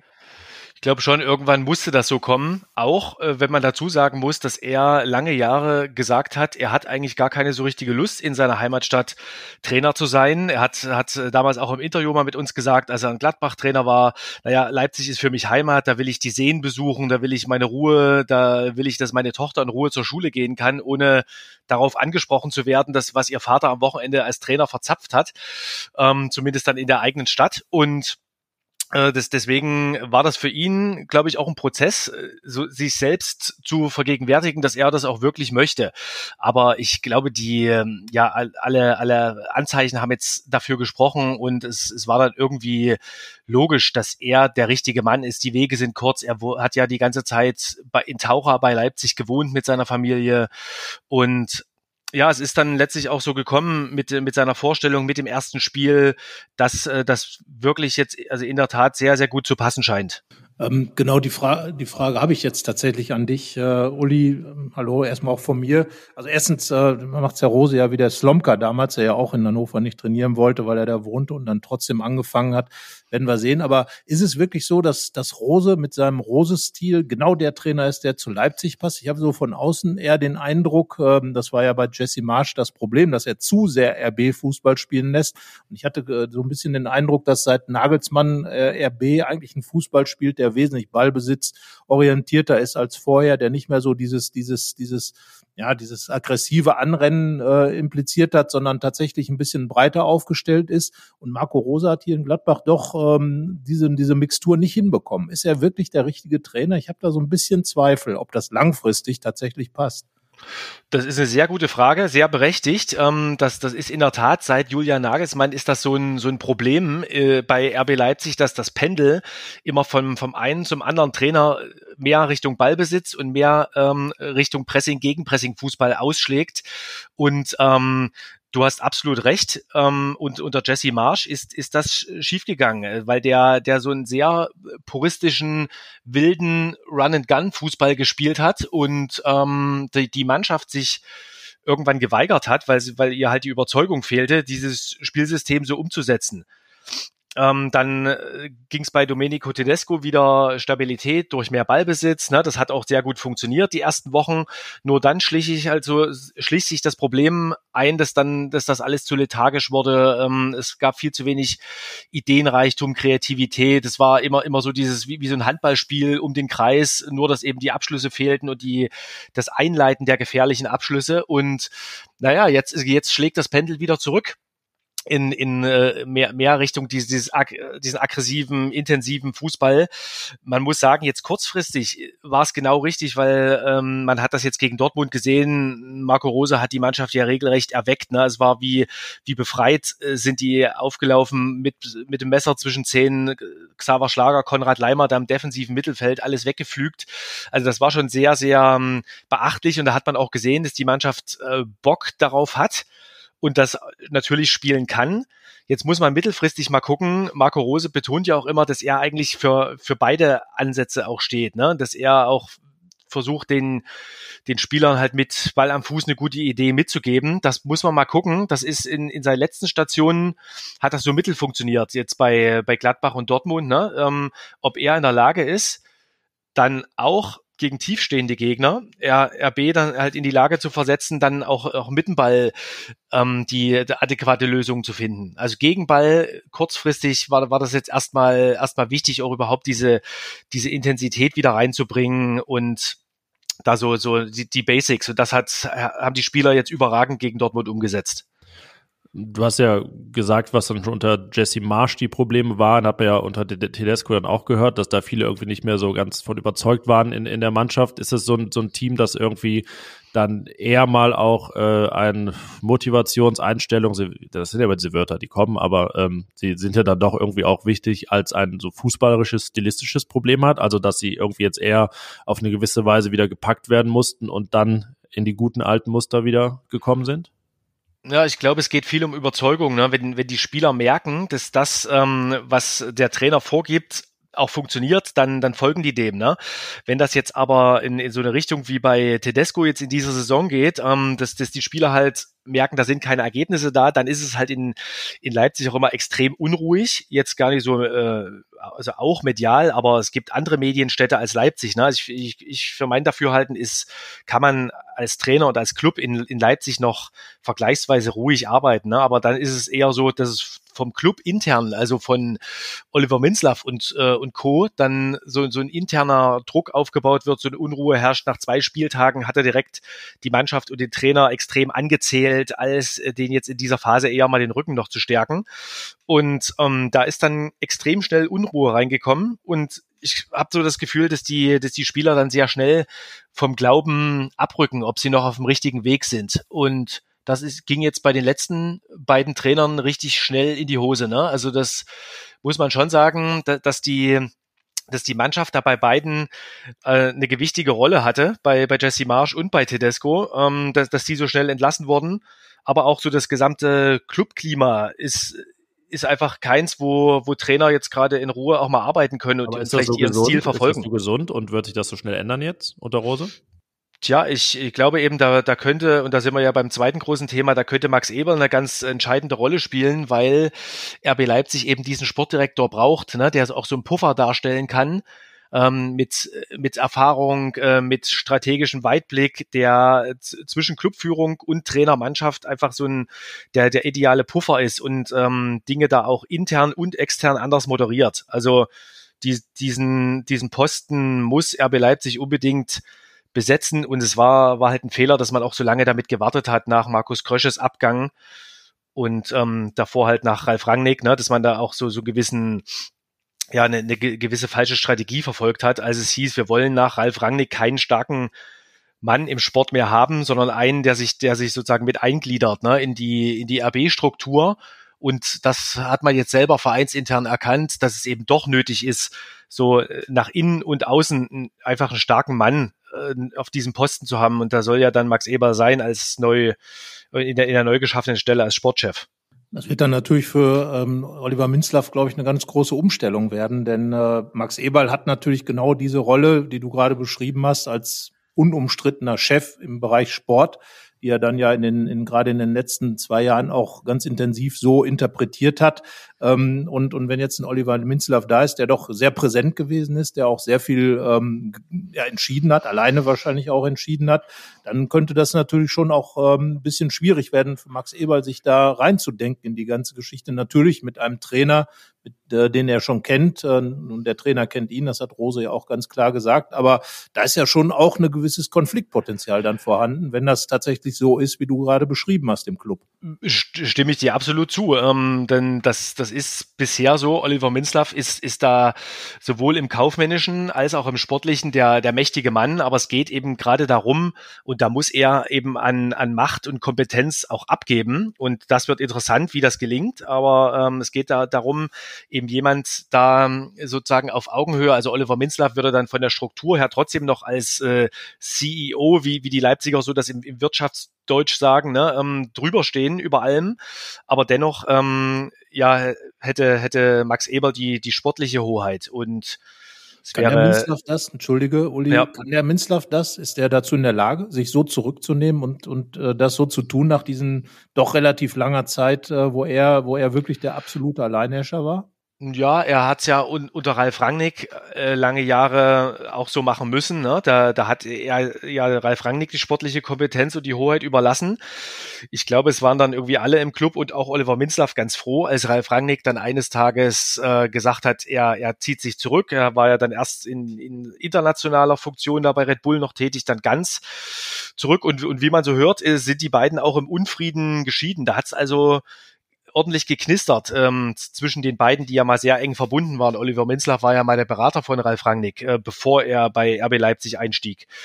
Und das ähm, wird also sehr interessant, wie, wie, der, wie der Machtmensch Oliver Minzlaff jetzt ähm, auch mit, mit dem, mit dem Alpha-Tier, sage ich jetzt mal, Max Eberl äh, zu, zurechtkommen wird. Also ich, ich bin mal gespannt, das lässt sich jetzt schlecht sagen, aber äh, es ist jetzt so lange über den Sportchef und Sportdirektor geredet worden. Also Oliver Minzlaff muss ja bewusst sein, dass, wenn man diese Entscheidung fällt, einen starken Sportdirektor zu holen, dass es dann nur geht, wenn, wenn der eben auch diese Kompetenzen bekommt. Also ich, ich traue ihm, traue ihm das schon zu, dass er sich dann eher auf so eine Gesamtleitung in gewisser Weise zurückzieht. Wie sind denn deine und, und eure Infos, wie so die zeitlichen Abläufe waren? Ähm, also erstmal ist diese Sportdirektoren, Geschäftsführersuche ja sehr, sehr lang in Leipzig und ähm, man darf annehmen, dass nicht vom ersten Tag äh, nach Markus Kröches Abgang dann auch Max Eberl äh, der Kandidat war, aber Eberl und Leipzig, dieses Match, wie jetzt äh, Oliver Minzler wahrscheinlich sagen würde, äh, gibt es ja zumindest gerüchteweise dann schon äh, rund um Max Eberls Rückzug. Also das schwörte da schon immer herum und ist seitdem eigentlich nie so ganz verschwunden. Ähm, so wie Minzlaff das jetzt dargestellt hat, scheint es ja dann auch ein bisschen äh, mal heißer, mal kälter gewesen zu sein zwischendurch, bis hin zu einer zwischenzeitlichen Absage Eberls, von der die Rede ist. So, jetzt ist das Ganze eigentlich nur noch oder hängt nur noch daran, äh, was Gladbach letztlich für eine, für eine Ablöseforderung stellt und ob und wann und wie man sich da einigen kann. Äh, wie, wie kannst du da so den zeitlichen Ablauf skizzieren? Wann, wann ist Max Eber da wirklich so aufs Tableau gekommen in Leipzig? Das ist, äh, fällt mir jetzt schwer, weil ich mit Oliver Minzlaff jetzt äh, konkret darüber nicht gesprochen habe, aber so, so wie, wie man ja hört, ne, muss es ja schon mal eine Kontaktaufnahme gegeben haben, äh, rund, rund um den Abgang von, von Max Eberl in Gladbach im, im Winter. Ne? Da war das ja, war das ja alles schon mal Thema. Und was, was ich jetzt nur seltsam finde, als ich jetzt gehört habe, dass, ähm, dass, dass Max Eberl nach dem Pokalfinale abgesagt hat. Ne? So, so hat es Oliver Minzlafer jetzt dargestellt und dann ist er trotzdem hartnäckig geblieben, hat, hat weiter gebaggert und irgendwann hat, äh, hat sich die Tür dann wieder ein Spalt geöffnet, so war, glaube ich, seine Formulierung. Das ist jetzt nur, ähm, finde ich seltsam, weil Oliver Minzlaff in einer Clubmitteilung noch äh, sagte im Sommer oder, oder da verbreiten ließ, dass äh, RB, RB Leipzig eigentlich einem Kandidaten abgesagt habe äh, rund ums Pokalfinale, der der Nummer eins Kandidat gewesen sei. Es wurde ja immer von der 1A Plus Lösung gesprochen. Und jetzt heißt es aber, dass, dass Max Eber da abgesagt hat. Ne? Also das, das passt jetzt nicht so richtig zusammen, finde ich, diese beiden Darstellungsweisen. Aber wie dem auch sei, jetzt, jetzt scheinen sie sich ja inzwischen geeinigt zu haben, aber es, es scheint auf alle Fälle war das ein, ein sehr langer äh, Prozess des Buhlens von Oliver Minzlaff bei Max Eber, bis der dann irgendwann sich äh, dann offenbar das doch vorstellen kann, zu RB Leipzig zu wechseln. Ist ja für ihn wahrscheinlich auch eine sehr schwierige Entscheidung, was seine Glaubwürdigkeit angeht, ähm, was die gesamte Clubstruktur angeht. Ne? Also ich bin da sehr gespannt. Es gab ja jetzt schon wieder sehr, recht heftige Reaktionen, vor allem halt der Gladbacher Fans, auch von anderen Fanszenen. Ist, äh, bin sehr, sehr gespannt an auf die Vorstellung, die dann irgendwann kommen wird, wie, wie er das auch für sich selbst äh, verargumentiert. Ja, ich meine, da spielt ja auch sein Abgang oder sein das Ende seiner Gladbacher Zeit hier eine Rolle. Ähm, da jetzt über über die diesen gesamten Gesundheitsgeschichte zu philosophieren, das sollten wir einfach lassen. Aber mhm. gebe ich absolut recht. Äh, da wird schon Argumente dann auch brauchen, zu erklären, warum er dann eben zu diesem ja, wie es Gladbach-Fans jetzt sagen würden, Konstrukt RB Leipzig äh, wechselt, weil er doch immer ja sehr für Traditionsclubs eingestanden hat und auch als Traditionsclubs Verfechter sich dann dargestellt hat. Ähm, also es wird mal ganz interessant sein, wie das dann eben kommunikationstechnisch geregelt wird von, von der Eberl-Seite, aber auch von der, von der Clubseite Leipzig. Denn äh, wenn ich dann jemanden hole, der mir doch immer sehr kritisch gegenüberstand, muss ich das ja auch irgendwie begründen. Aber im Grunde genommen ist es ja eine logische Geschichte. Ich glaube, das, das müssen wir alle sagen. Ich weiß nicht, wie du das siehst, Uli, aber ähm, dass Max Eberl bei Leipzig landet, war für mich eigentlich relativ klar. In München ist es mit Sicherheit schwierig geworden, seit Uli Hoeneß nicht mehr da ist. Dann haben wir ähm, Borussia Dortmund und Eberl, naja, da gab es dann auch immer, also abgesehen davon ist das ja auch da alles äh, durchbesetzt in Dortmund. Mhm. Ähm, also eigentlich bleibt dann ja noch RB für Max Eberl, oder? Ja, wenn es darum geht, ähm, einen Club zu, zu, zu managen, der halt dauerhaft Champions League spielt ne, und auch in diese Möglichkeiten hat, die die RB Leipzig bietet, ähm, finanziell auch junge Spieler zu verpflichten, wie ähm, Joschko Guardiol, Dani Olmo zum Beispiel. Ne, das waren ja äh, Beispiele Trans von Transfers, die Markus Krösche realisieren konnte. Dann passt das natürlich sehr gut. Ne? Also ich meine, so vom ja vom, vom gesamten Umfeld oder was RB äh, bietet, ist das wahrscheinlich jetzt auch noch attraktiver als Leverkusen, würde ich mal sagen, wenn, wenn man jetzt nochmal guckt, was noch so in Frage gekommen wäre. Ja. Oder er wäre ins Ausland äh, gegangen, ne? Das wäre natürlich noch eine Möglichkeit. Wobei ich glaube, dass Max Eber dann tatsächlich niemand ist, der irgendwie sich so in der, in der Premier League dann wahrscheinlich am Ende, Ende zurechtfindet und deswegen dann eher in der Bundesliga sich umgesehen hat. Ja, deswegen auch mhm. das vielleicht selbsterfüllende Prophezeiung, also die doppelte mit Rose und Eberl dann am Ende. Ähm, wie hast du das wahrgenommen? Äh, ein, dein Kollege Guido Schäfer von der LVZ hat ja ähm, über das Verhältnis Rose-Eberl berichtet, dass da auch der Draht jetzt sehr eng gewesen sei. Wie eng es dann jetzt letztendlich war, wird man wahrscheinlich so genau, bevor es keiner der beiden selber sagt, äh, nicht rausfinden. Ähm, ja, Marco Rose hat, hat das ja auch selber gesagt jetzt am, am Samstag beim Spiel gegen Dortmund, dass, ähm, dass sie sich besucht haben oder dass er ihn besucht hat, dass er sich erkundigt hat, wie es ihm geht und einfach den Kontakt gehalten hat. Ne? Da, da muss, das muss man ja äh, sagen, dass Marco Rose so auf dieser Ebene ist der ähm, auch ein absoluter Kümmerer, ne? Der, um, der, der ähm, pflegt dann einfach solche Beziehungen und so ein Netzwerk, wenn man sich da, wenn man da ordentlich auseinandergegangen ist und sich in die Augen gucken kann, dann ist Rose einer, der, der, der, der da auf so einer freundschaftlichen Ebene ähm, Kontakt hält. Mhm. Ich finde das ja ganz interessant, dieses Verhältnis, weil ähm, naja, spätestens oder na, frühestens oder spätestens die Frage, wofür man sich jetzt entscheidet, mit Marco Roses Abschiedsankündigung in Gladbach ja auch so ein bisschen das Ende von Max Eberl eingeläutet wurde, weil sein Festhalten an Rose ja dann das Verpassen des Europacups mit verursacht hat, äh, wovon Eber gesagt hat, das war damals die größte Enttäuschung seiner Gladbach-Zeit. Also hat er wortwörtlich so gesagt. Die elf Freunde haben mal darüber berichtet, dass er da weint äh, vor der Kabinentür in, in Bremen saß nach dem letzten Spieltag. Ähm, es ist ja auch ähm, so überliefert, dass sie wirklich auch sehr eng dann so an der Mannschaft geplant haben ähm, bei, bei Transfers. Dann hat dann Hannes Wolf bekommen, in, in einer, also Marco Rosa hat ihn bekommen in einer schwierigen, finanziell schwierigen Zeit äh, für Gladbach, wo eigentlich kaum, kaum Geld da war für insgesamt 11 Millionen Euro. Dann hat es wiederum keine großen Verkäufe gegeben. Also Rose wurde die Mannschaft wirklich sehr vehement zusammengehalten. Das war auch ja einer einer der Kardinalfehler, muss man vielleicht sagen, äh, der, der letzten Eberl-Jahre dann. Ähm, ja, aber trotzdem scheint da ja diese Verbindung geblieben zu sein. Also wie, wie nimmst du das wahr, dieses Verhältnis äh, aus der Ferne oder überhaupt auch damals dann jetzt diese Zeit in Gladbach, als Rose Leipzig das noch gar kein Thema war? Ja, ich kann es jetzt eher jetzt beurteilen, ne? wenn, wenn man jetzt Marco Rose so reden hört und äh, der er hat da von Anfang an gar keinen Hehl draus gemacht, dass er absolut gern mit Max Eber wieder zusammenarbeiten würde. Und äh, wer hat das jetzt im Grunde bei jeder Gelegenheit erwähnt. Ne? Also es, das ist, muss für, für Max Eber jetzt natürlich nochmal ein zusätzlicher Schub eigentlich sein, äh, da sie, sich da vollends dafür zu entscheiden und zu bekennen. Und ähm, ich glaube, das ist, also da spielt Marco Rose jetzt eine ganz entscheidende Rolle. Ich sehr, sehr wahrscheinlich, ne, ist, ist er auch schon in die Entscheidung ja mit eingebunden gewesen, äh, Marco Rose jetzt zu verpflichten und den, den Trainer zu wechseln. Also wenn man jetzt böse wäre, könnte man unterstellen, es lief alles darauf hinaus, äh, dass Marco Rose so schnell wie möglich Trainer bei RB Leipzig wird. Ja, das hat viel gefügt in letzter Zeit, ja. Ja, richtig, weil, weil man muss auch mal sagen, dass die Mannschaft eigentlich auch viel besser zu ihm und seinem Fußball passt als zu Domenico Tedesco. Das wird sich noch zeigen. Ne? Ja. Also, es geht ja jetzt los. Also ich meine, klar gegen Dortmund. Rose, also das ist ja auch irgendwie Fußball. Ne? Rose spielt direkt gegen Dortmund und dann erste Auswärtsspiel ist dann in Gladbach. Ähm, was erwartest du jetzt da so? Ich meine, in Gladbach ist ja RB Leipzig auch immer so, sagen wir mal, halb nett empfangen worden, Mhm. ähm, äh, weil eben diese diese traditionellen Fans äh, da doch immer sehr viel Groll gegen diese ganze Geschichte da hegen. Das war schon immer sehr wuchtig, ne? was, was da von der Kurve kam. Nochmal, noch mal ein bisschen anders, noch weiter, äh, ja, weiter spinnen.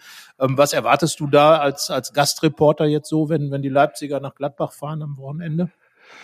Ja, eine, eine, eine sehr, sehr ähm, in, intensive, laute ähm, Stimmung. Also vielleicht feindselig ist jetzt vielleicht zu viel gesagt, aber es ist auf alle Fälle ähm, für, für RB Leipzig eines der Auswärtsspiele, wo ähm, ja am, am meisten Abneigung den, den Spielern, den gegnerischen Fans und so entgegenschlägt. Ne? Dafür ist, ist Gladbach bekannt. Die ähm, beziehen da immer ganz klar Stellung gegen RB Leipzig und haben das auch über all die Jahre durchgezogen, während manche andere Fanszenen dann äh, ja irgendwann sich zurückgezogen haben und, und gesagt haben, ist, irgendwie ist es jetzt, gehört es irgendwie zur Normalität, ne? Gibt es ja auch Clubs, aber bei Gladbach war das immer Thema, es gibt immer Banner, Sprechchöre, also das, das ist, ist eine sehr, sehr intensive Atmosphäre und Stimmung, aber ich, ich meine, wer weiß das besser als Marco Rose, ne? Also er kann die Mannschaft äh, ideal darauf einstellen und ich glaube, er hat jetzt erstmal für diese drei Spiele würde auch nichts am Spielprinzip ändern. Also wir wären jetzt sowohl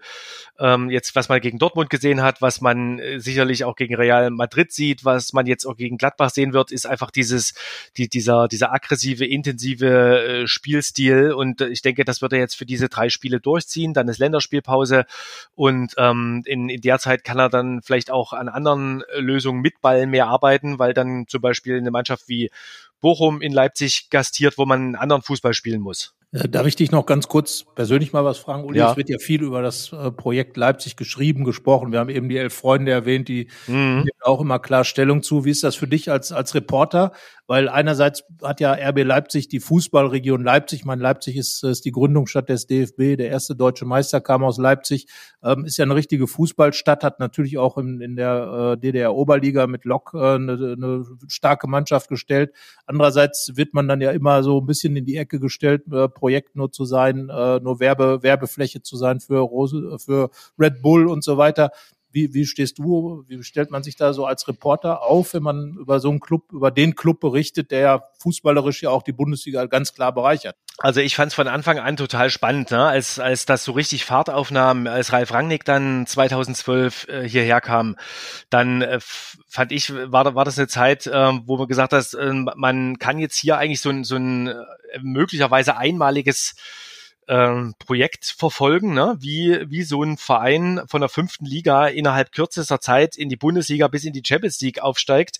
Und ähm, das, die, diesen rasanten Aufstieg zu verfolgen, das fand, fand ich als Reporter absolut spannend. Äh, de- und auch, weil es genügend Kritikpunkte gibt natürlich am Verein, die man auch immer wieder ähm, immer immer wieder vorholen muss und und auch immer wieder anbringen kann. Ne? Also wenn wenn man wenn man zum Beispiel davon ausgeht, dass äh, die, die Fußballvereine eben in Deutschland auf, auf dieser Vereinsstruktur basieren ne? und in Leipzig das nur ein Vehikel ist, dass da in inzwischen, ich glaube, 20 oder 21 ähm, Mitglieder äh, sind, die eben alle in irgendeiner Art und Weise eine Funktion haben und kein Normalsterblicher irgendwie Mitglied werden kann im, im Verein, dann ist das eine Sache, die man durchaus auch immer wieder kritisch ansprechen kann und muss. Ne? Und ähm, das so so in diesem in diesem Spannungsfeld äh, bewegt sich das. Ne? Natürlich ist es ist es für Leipzig ein Gewinn, jetzt auf einmal wieder auf der Fußball-Landkarte hier so präsent zu sein, ähm, jetzt Spiele gegen Real Madrid zu haben oder eben gegen Borussia Mönchengladbach. Das war ja lange Zeit undenkbar. Ne? Da wurde jedes, da wurde vielleicht je, jedes Freundschaftsspiel, was mal irgendwie Lok Leipzig gemacht hat gegen den hochklassigen Verein, das, das war, das war ein Riesenereignis. Und es war, war ja jahrelang ja Fußball-Tristesse. Ne? Und insofern, ja, diese die, dieser, dieser Aufstieg, ähm, jetzt auch dieses Level, was da gezeigt wird, äh, das äh, fußballerische Niveau ist, das ist alles hochinteressant und ähm, dennoch im, immer muss man auch immer diese ganzen Clubstrukturen auch wieder kritisch im Blick behalten. Ne? Und da gibt's auch genug Sachen, wo, wo es damals um diese sogenannte Entflechtung ging, äh, der Lizenzierung, also zwischen Salzburg und Leipzig, Lizenzierung für die UEFA-Wettbewerbe, überhaupt die Lizenzerteilung äh, für die Bundesliga und so weiter. Gab es ganz viele spannende Sachen, auch aus sportrechtlicher Sicht, wirtschaftlicher Sicht, da so drauf zu gucken. Also als Journalist ist das, ist das ein Hauptgewinn, finde ich. Ja, da war es ja auch äh, spannend letzte Woche, dass, also ja, welch Zufall, dass Marco Rose in Salzburg war und dann aus Salzburg nach Leipzig geflogen werden musste. Also das war ja dann in dem Fall wirklich äh, Zufall, weil er auch wirklich noch häufiger mal da ist und ja viele Verbindungen hat. Ähm, ja, aber da äh, werden sicherlich auch einige. Ja, ja, die, die, äh, ähm, der Privatjet, der stand da schon bereit von Red Bull. ja. Ja, ja, auf dem, ja. auf dem Mittelkreis.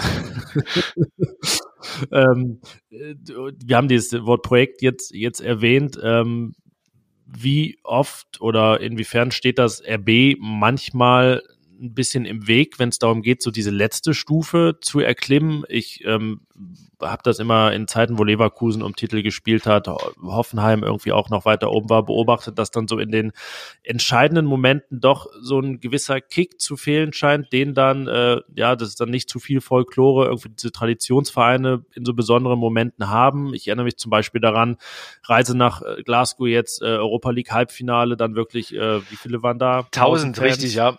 Da, ne? so, ja, wo man dann denkt, so, hm, oh, größtes Spiel der Vereinsgeschichte, warum sind sie wenigstens 2000 irgendwie? Ähm, inwiefern steht das RB manchmal noch so ein bisschen im Weg, dass es dann ja doch nicht der normale Fußballverein ist? Ja, äh, steht RB schon im Weg. Ne? Also das ist äh, einfach so ein so ein, so ein Prozess, den man natürlich, wo auch der gesamte Umfeld erstmal mitwachsen muss und, und, und die Fanszene, ne? Also da gab es gerade nach Corona, gab es da doch ähm, ja, ge eine gewisse Ermüdungserscheinung bei einigen, ne? so die, die Fans der ersten der ersten Stunde, der ersten Jahre, die sind jetzt alle in die Jahre gekommen. Jetzt muss eine nächste Generation nachwachsen, die dann Bock hat und verrückt genug ist, dann ein paar hundert Euro in die Hand zu nehmen.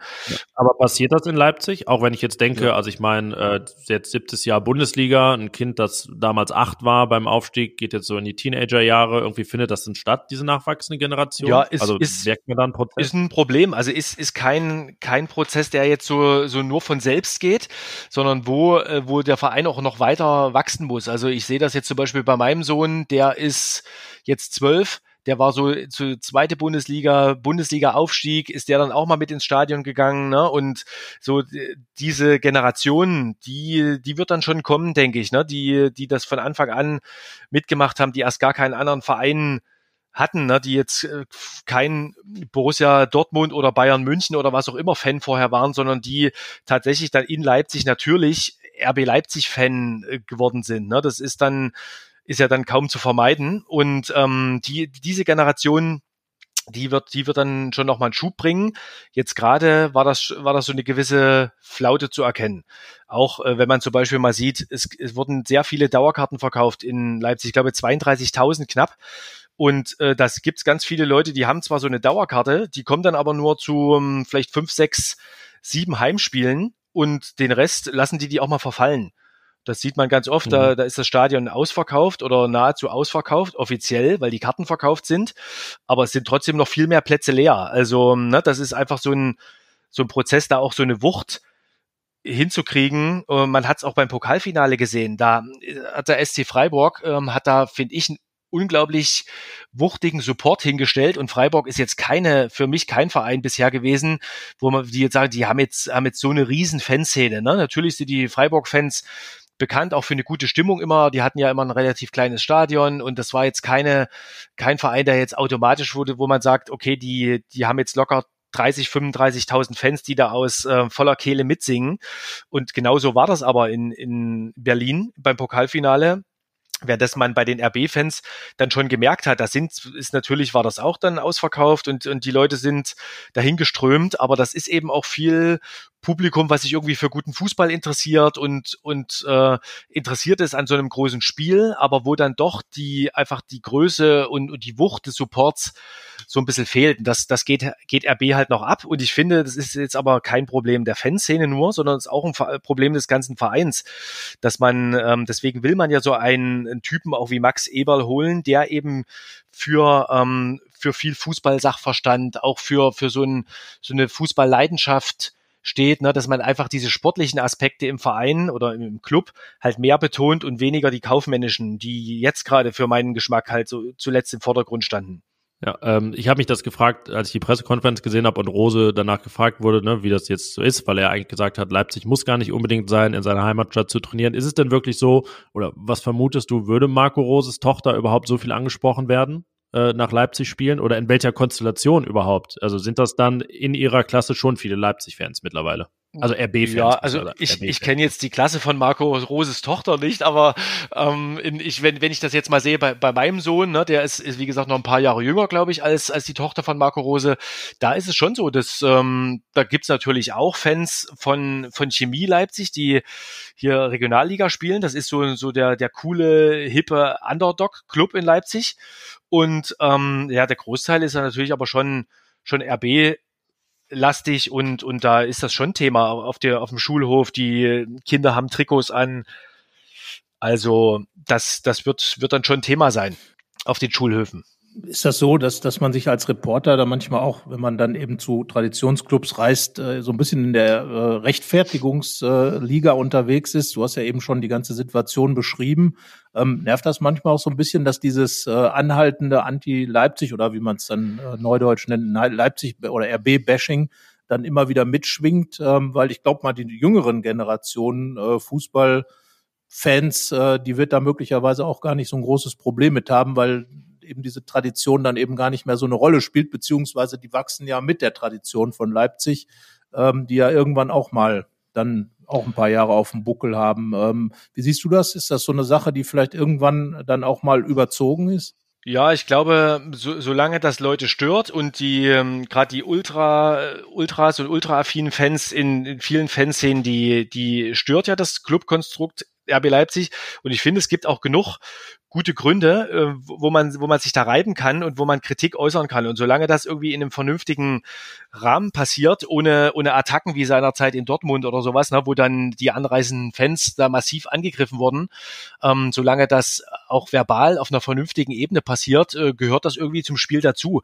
Also ich, ich habe mal mit, mit einem mit einem Fanforscher und Soziologen Harald Lange gesprochen, der hatte irgendwie wie, wie so eine Art Spieltheorie und der sagt, das es äh, muss irgendwie im, im Gleichgewicht bleiben. Ne? Also es gibt eben Clubs wie RB Leipzig und es gibt Traditionsclubs und es gibt Fans, äh, die, die sich daran reiben. Und solange das irgendwie dieses Spiel im, im Gleichgewicht bleibt und da jeder ähm, so auch seine, seine Meinung äußern darf und seine Kritik ähm, in einem vernünftigen Rahmen äußern darf, dann äh, so solange ist das Spiel auch gesund und äh, so wird's eher belebt. Ne? Man hat ja dann äh, im, im Sport geht's ja auch um Rivalität und auch mal um Feindbilder und ähm, da ist, ist RB ja eins par excellence für viele Vereine. Insofern für, für mich ist das kein Problem. Ich finde, ich finde das berechtigt teilweise und die sollen, die sollen das ruhig äußern.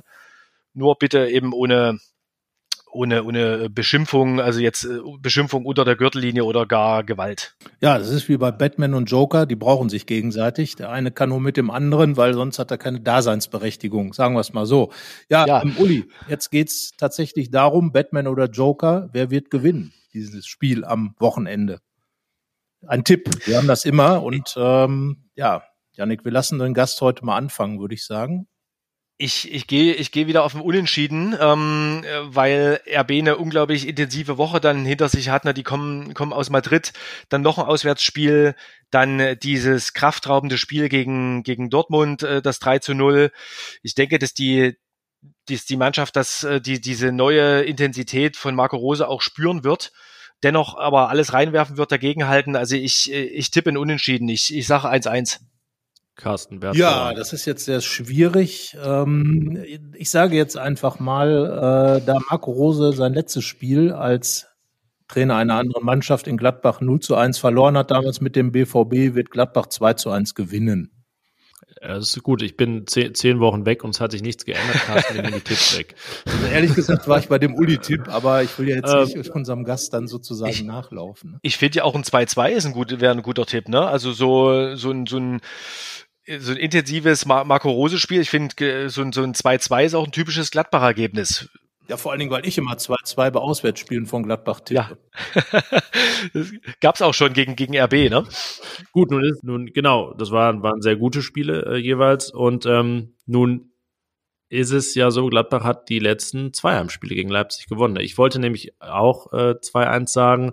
Dann, ähm, na gut, dann gehe ich jetzt mehr in Richtung Minimalismus, der Einzug gehalten hat unter Daniel Farke und sage, es gibt ein 1 zu 0 für Gladbach. So wie auch bei Markus, Markus, Marco Roses Rückkehr mit Borussia Dortmund vor ziemlich genau einem Jahr. Und das Tor schießt Hannes Wolf, da sind wir uns ja wahrscheinlich dann einig drüber, oder? der, ja, das, der hatte in, in Leipzig keine glückliche Zeit. Also dem, dem hat hier irgendwie keiner eine Träne nachgeweint und ich glaube, man war ganz froh, damals diese Summe von Gladbach zu bekommen für ihn. Das sollte man auch sein, würde ich sagen, wenn wir jetzt äh, seine bisherige Zeit in Gladbach bewerten. Und ich habe es ja schon gesagt, die äh, Zeit, in der er gekommen ist, da waren ja elf Millionen. Äh, Aber man noch, darf auch nicht vergessen, Uli, der war in Leipzig auch schwer verletzt. Also das müssen wir ihm dann schon noch zugute halten. Er kam ja da wirklich mit dieser extrem schweren Verletzung und ich glaube, das hat auch dazu beigetragen, dass er nie wirklich angekommen ist, oder? Ja, auf jeden Fall. Ja, ich würde sagen, ähm, ich glaube, die Worte brisant, äh, Spannungspotenzial und so weiter oder auch Reibungspotenzial, die sind in diversen Konstellationen gefallen. Die gelten dann auch für Samstag 18.30 Also das ist, glaube ich, ein Bundesliga-Topspiel, auf das man sich auch freuen kann und sollte, wenn man es nicht mit Gladbach und oder Leipzig hält. Na und wahrscheinlich nicht, oder? Ob wir jemanden finden, der Doch, sagt, er ist Fan Ich, ich kenne einen schöner Fanschal, ne? Ich, du kennst jemanden. Ich kenne jemanden aus Leipzig, der, der eigentlich Gladbach-Fan ist und ähm, der aber auch RB Leipzig, äh, sagen wir, interessiert verfolgt. Die Borussen Dieter, kennst du den? Das, Borussen ähm, Dieter, nee, sagt er, der nix. ganz, ganz tiefer Gladbach-Fan ist, aber auch Fußball-Fan und deswegen auch Leipzig nicht so schlecht findet. Ja, ich, ich meine noch jemand anders. Also wenn, wenn, ihr wollt, kann ich euch den Kontakt mal schicken. Das, der ist auch bei Twitter aktiv. Ja, also, aber äh, genau, sag ihn jetzt besser nicht öffentlich, das wollen wir ihm ersparen, bevor wir ihn kontaktiert haben. Denn äh, ich, ich denke auch, es gibt Dinge im Leben, da muss man sich auch mal entscheiden. Wäre auf jeden Fall ein schöner, interessanter Fanschal mal, ne? Ja, der wird, der wird weg. Genau, das wollte ich euch noch fragen. Gibt es eigentlich Begegnungsschall? nee, ich glaube, glaube nicht. Und ich äh, ja, wäre auch sehr gespannt, wie das ja. dann aussieht, wenn es dann mal ein Pokalfinale Leipzig gegen. Aber dafür werden sich die Vorstände begegnen zu Verhandlungen. Ja, genau. Das, äh, man, man wird sich sehen. Vielleicht gibt es genau, gibt es einen Verhandlungsschal. Ja. ja. Den Minzler. Ja, denn, denn äh, RB ist ja dann ist ja dann sowas wie eine Gladbacher Filiale, ne? Wenn es ist, ist ja auch noch der Co-Trainer Frank Geideck gekommen, Max Eber kommt, Marco ja. Rose, vielleicht bringt Max Eber sogar noch jemanden mit. Also ähm, da ist schon viel Gladbach dann bei RB Leipzig drin. Wen sollte er mitbringen? Meinst du Steffen Korell? Ja, das habe ich gelesen, aber äh, keine Ahnung, ob, ob er dann noch andere Vertraute hat, da seid ihr näher dran. Ähm, das ist inzwischen ist das ja Mode, ja. ne? Das, äh, das äh, Trainer viele, viel Personal mitbringen und könnt ihr mir auch vorstellen, dass Max Eber noch jemanden, einen Vertrauten mitbringen würde gern. Solange es keine Vertraute ja. ist, die äh, auch das ja schon in Gladbach ja. gearbeitet hat, aber äh, ja, wir wollen, wollen da jetzt nicht zu, zu, zu tief ins sogenannte Rabbit Hole fallen.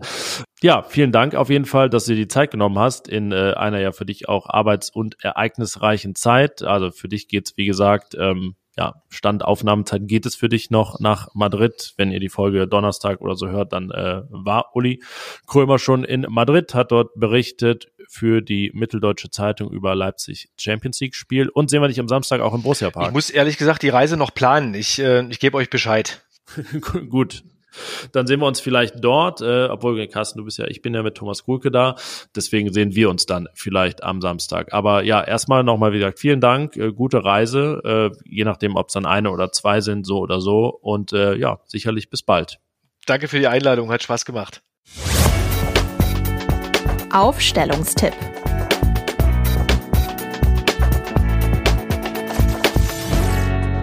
Ja, das sind ja interessante Einblicke in sage es jetzt mal so, das Konstrukt RB Leipzig in den Verein RB Leipzig, in den nächsten Gegner von Borussia Mönchengladbach. Ähm, unsere Tipps, Janik, haben wir abgegeben und äh, sind ja beide sehr optimistisch, dass es äh, wieder einen Sieg gegen Marco Rose und vor allem natürlich dann auch gegen RB Leipzig geben wird. Aber jetzt ist natürlich die Frage, die wir stellen müssen, wollen und auch werden wer soll denn diesen Sieg herstellen? Also elf Spieler, die Daniel Farke aufstellen wird, werden wir jetzt nennen. Und äh, ich könnte mir vorstellen, dass wir die ein oder andere diskutable Position haben dieses Mal, obwohl ja Daniel Farke ein relativer Gleichaufsteller ist, ähm, in den ersten Spielen überhaupt nicht gewechselt, jetzt relativ viel wechseln müssen früh dann auch noch wegen Florian Neuers nochmal nachwechseln.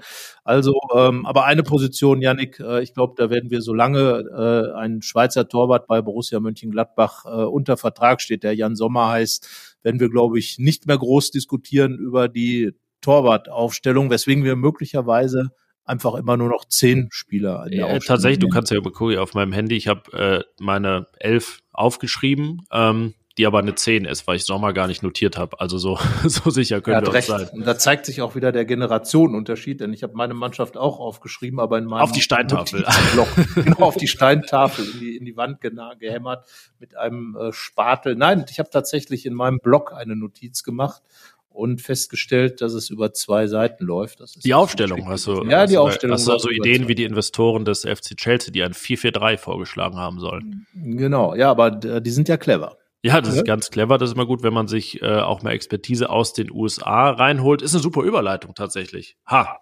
So. Expertise aus den USA, denn das ist äh, mein erster Änderungsvorschlag. Hinten rechts steht da der Name Leiner bei mir. Ja, das äh, tut auf meinem Zettel auch so sein. Würde, das hat man jetzt mal sehr so schön ausgedrückt. Ja. Also Stevie Leiner, ja, wir sehen ihn beide in der Mannschaft und äh, das sicherlich nicht nur, um mit seinem fast Namensvetter Konrad Leimer auf dem Platz zu stehen, sondern weil äh, wir beide wahrscheinlich der Meinung sind, äh, dass er der Richtige ist, um gegen RB Leipzig anzukämpfen. Ja, und vor allen Dingen, ähm, ich will jetzt nicht Joe Skelly, der immer noch erst 19 Jahre alt ist, in Schutt und Asche reden, aber das ist mir seit geraumer Zeit etwas zu dünn und ähm, es fehlen so irgendwie die, die Weiterentwicklung. Es ist vor allen Dingen auch mit Ball, was ja ähm, durchaus ein Argument zu sein schien für ihn gegenüber Stefan Leiner ein bisschen dünn gewesen. Also ich finde äh, ja teilweise sogar hölzern, wenn man es sogar so drastisch ausdrücken will. Und ähm, ja, ich denke, da könnten Personalwechsel mal, mal gut tun, ähm, weil ja, also ist jetzt ja nicht so, dass Stefan Leiner da gar keinen Ball äh, geradeaus hinbekommt. Ich fand sogar, ähm, dass er offensiv letzte Saison immer mal wieder auch Spiele hatte, wo er dann seine Szenen hatte. Und äh, ich würde es einfach mal gerne sehen und äh, ja, sehe es wie du, dass äh, RB Leipzig da eigentlich der prädestinierte Gegner ist. Also sind wir schon mal nach Sommer direkt bei einer Änderung. Wie geht's danach weiter? Ja, also ich würde tatsächlich, äh, es hängt natürlich davon ab, wie, und äh, wir haben es ja schon gesagt, wir haben jetzt äh, Montagmittag, äh, wissen natürlich noch nicht genau wie, wenn die Gladbacher ab Mittwoch äh, 15.45 Uhr die Vorbereitung auf das Leipzig-Spiel aufnehmen, die Situation bei Nico Elvedi ist, äh, klar zurückkehren wird, und das gilt für mich auch für die Startelf Ko Itakura. Er war für ein Spiel rot gesperrt und äh, das bedeutet, dass die zu Null Abwehr aus Freiburg auf jeden Fall gesprengt wird in meinen Augen. Ähm, und zwar, wenn LVD zurückkehrt, komplett, meiner Meinung nach, dann Itakura LVD, also back to the roots sozusagen. Und sollte LVD spielen, äh, nicht spielen können, Entschuldigung, ähm, wird meines Erachtens nach Marvin Friedrich in der Mannschaft bleiben. Da sind wir uns sehr einig und ich glaube, über hinten links Benzebaini diskutieren wir gar nicht. Äh, kannst, Nein. kannst kurz nicken. Nein, also Benzebaini ist für mich im Moment wirklich neben Markus Thuram einer der ähm, in dieser Saison wirklich richtig gut spielt, der einfach zeigt, dass er eine große Klasse hat und dass er auch dazu beiträgt, dass Borussia Mönchengladbach äh, da diese, diese acht Punkte geholt hat. Also eigentlich ähm, muss man alles tun, um den irgendwie in Gladbach zu halten. Wird schwierig, werde mich da vielleicht auch nochmal die Tage mit beschäftigen, äh, was im Winter kommen kann. Aber Benze Baini wird mit Sicherheit seine Angebote bekommen. Man wird schauen aber gesetzt, definitiv. Das war, war ein langes Nicken. ähm, Kollege äh, Christoph Kramer. Das passiert selten, glaube ich, dass wir im Spieler des Spiels jemanden so explizit loben und der dann, äh, ich weiß jetzt nicht, bei mir nicht auf dem Zettel steht, zumindest, weil ich äh, die Doppel-6 Weigel Kone notiert habe. Ja, die Doppel-6 Weigel Kone würde ich so mitgehen, aber ich habe keine Doppel-6 in meiner Aufstellung. Ja, ich, ich, damit habe ich nicht gerechnet, dass, deswegen hast du auch zwei Seiten gebraucht. Ja, genau. Ja, genau, weil das 4-3-3, was ich aufstellen würde, tatsächlich dazu führt, ähm, was ja auch daran liegt, dass äh, Florian Neuhaus nicht da ist, aber ich würde tatsächlich ähm, äh, da ein, äh, ja, wie nennt man das, eine Triangel im äh, Mittelfeld bilden, respektive eine umgedrehte Triangel ja auf der Sechser und äh, Position und äh, zwar mit Weigel als einzigen Sechser. Also Weigel hat mir gut gefallen und Weigel ist jetzt als Leihspieler meines Erachtens nach auch mehr oder weniger gesetzt bei Daniel Farke. Also auch wie Daniel Farke über ihn spricht, wie Weigel auch äh, schon präsent war im Gladbacher Spiel. Er ist ja kein spektakulärer Spieler, aber einer, der ein Spiel tatsächlich, äh, wie er immer so schön sagt, den Stempel aufdrücken kann. Und dann würde ich äh, Christoph Kramer, er ist ja ein sehr flexibler Spieler. Ich habe schon angekündigt zu Beginn des Podcasts, dass ich ähm, da einfach ähm, diese Flexibilität nochmal erwähnen werde. Und Kone, Kramer Kone als doppelte Acht vor Weigel. Und dann könnte man natürlich gegen den Ball, hätte man dann eine dreifache Sechs, könnte man auch so nennen. Aber diese drei zusammen auf dem Platz, ähm, ja, das wäre meine also Variante für dann gegen den Ball sozusagen. Ähm, und Kramer, wie gesagt, hat einfach richtig gut gespielt in der Saison. Ähm, und äh, zusammen mit Weigel sorgt er für eine unglaublich hohe Ballsicherheit. Äh, und dann ist eben die Frage, ob der Trainer wirklich auf ihn verzichten will. Ja, das ist ein, äh, wie man so schnell, valider Punkt auf jeden Fall. Ähm würde ich fast auch drüber nachdenken, das bei mir dann hier, hier anzupassen, weil ich so ein bisschen, ähm, deswegen genau genommen habe ich elf Namen sogar hier stehen, ohne Jan Sommer, nämlich mit einem Slash dazwischen, weil ich mir sehr unsicher bin. Wir haben über Jonas Hofmann gesprochen und ähm, über Nathan Gumu haben wir auch gesprochen und ich bin mir da echt irgendwie unsicher, was da jetzt gerade gerade angesagt ist. Hofmann ist natürlich gegen Leipzig wahrscheinlich die gute Wahl, aber es gilt ihn mal so in die Saison zu bekommen. Ähm, links weiß ich nicht, ist auch nicht die richtige Wahl. Die Mitte sehe ich da vorne prädestiniert für Lars Stindl und äh, ja. Genau da setze ich an, mein lieber Freund. Genau da, denn ich habe es ja eben gesagt, Jonas Hofmann zentraler stellen, gibt es zwei Möglichkeiten. Entweder er bildet mit Lars Stindl eine Doppel-C im Stile von, ähm, von Adi Hütter und davor Markus Thüram oder Lars Stindl auf der 10 und Hofmann und Thüram bilden eine Doppelspitze mit Hofmann als äh, Dann hast du ja quasi, äh, äh, also kann man die Triangel auch durch diesen Zehner davor, ist eigentlich eine Raute. Man könnte ja. das auch als Raute ja. bezeichnen, aber da ich ja 4-3-3 gesagt habe, will ich jetzt beim 4-3-3 bleiben, zumal ich ja auch man, äh, mir jetzt erstmal offen halte, noch überlege, was ich dann, äh, wenn ich denn Daniel Farke wäre, äh, besser finden würde, eine Doppel-10 mit einer Spitze oder eine einfach 10 und dann eben eine Raute, du hast es gesagt, mit ähm, einer, mit einer ähm, ja mit, mit einer Doppelspitze dann mit Jonas Hofmann und Thuram äh, ist beides möglich. Und da ja ohnehin viel Bewegung äh, vorne bei den Gladbachern drin ist, so ähm, hätte man in der Zentrale weiter hinten viel Spielkultur mit äh, Weigel und Kramer und vorne hätte man viel Spielintelligenz mit äh, Stindl und Hofmann, die auch, äh, wenn man in die Statistik guckt, relativ gut miteinander harmonieren, was Produktivität angeht.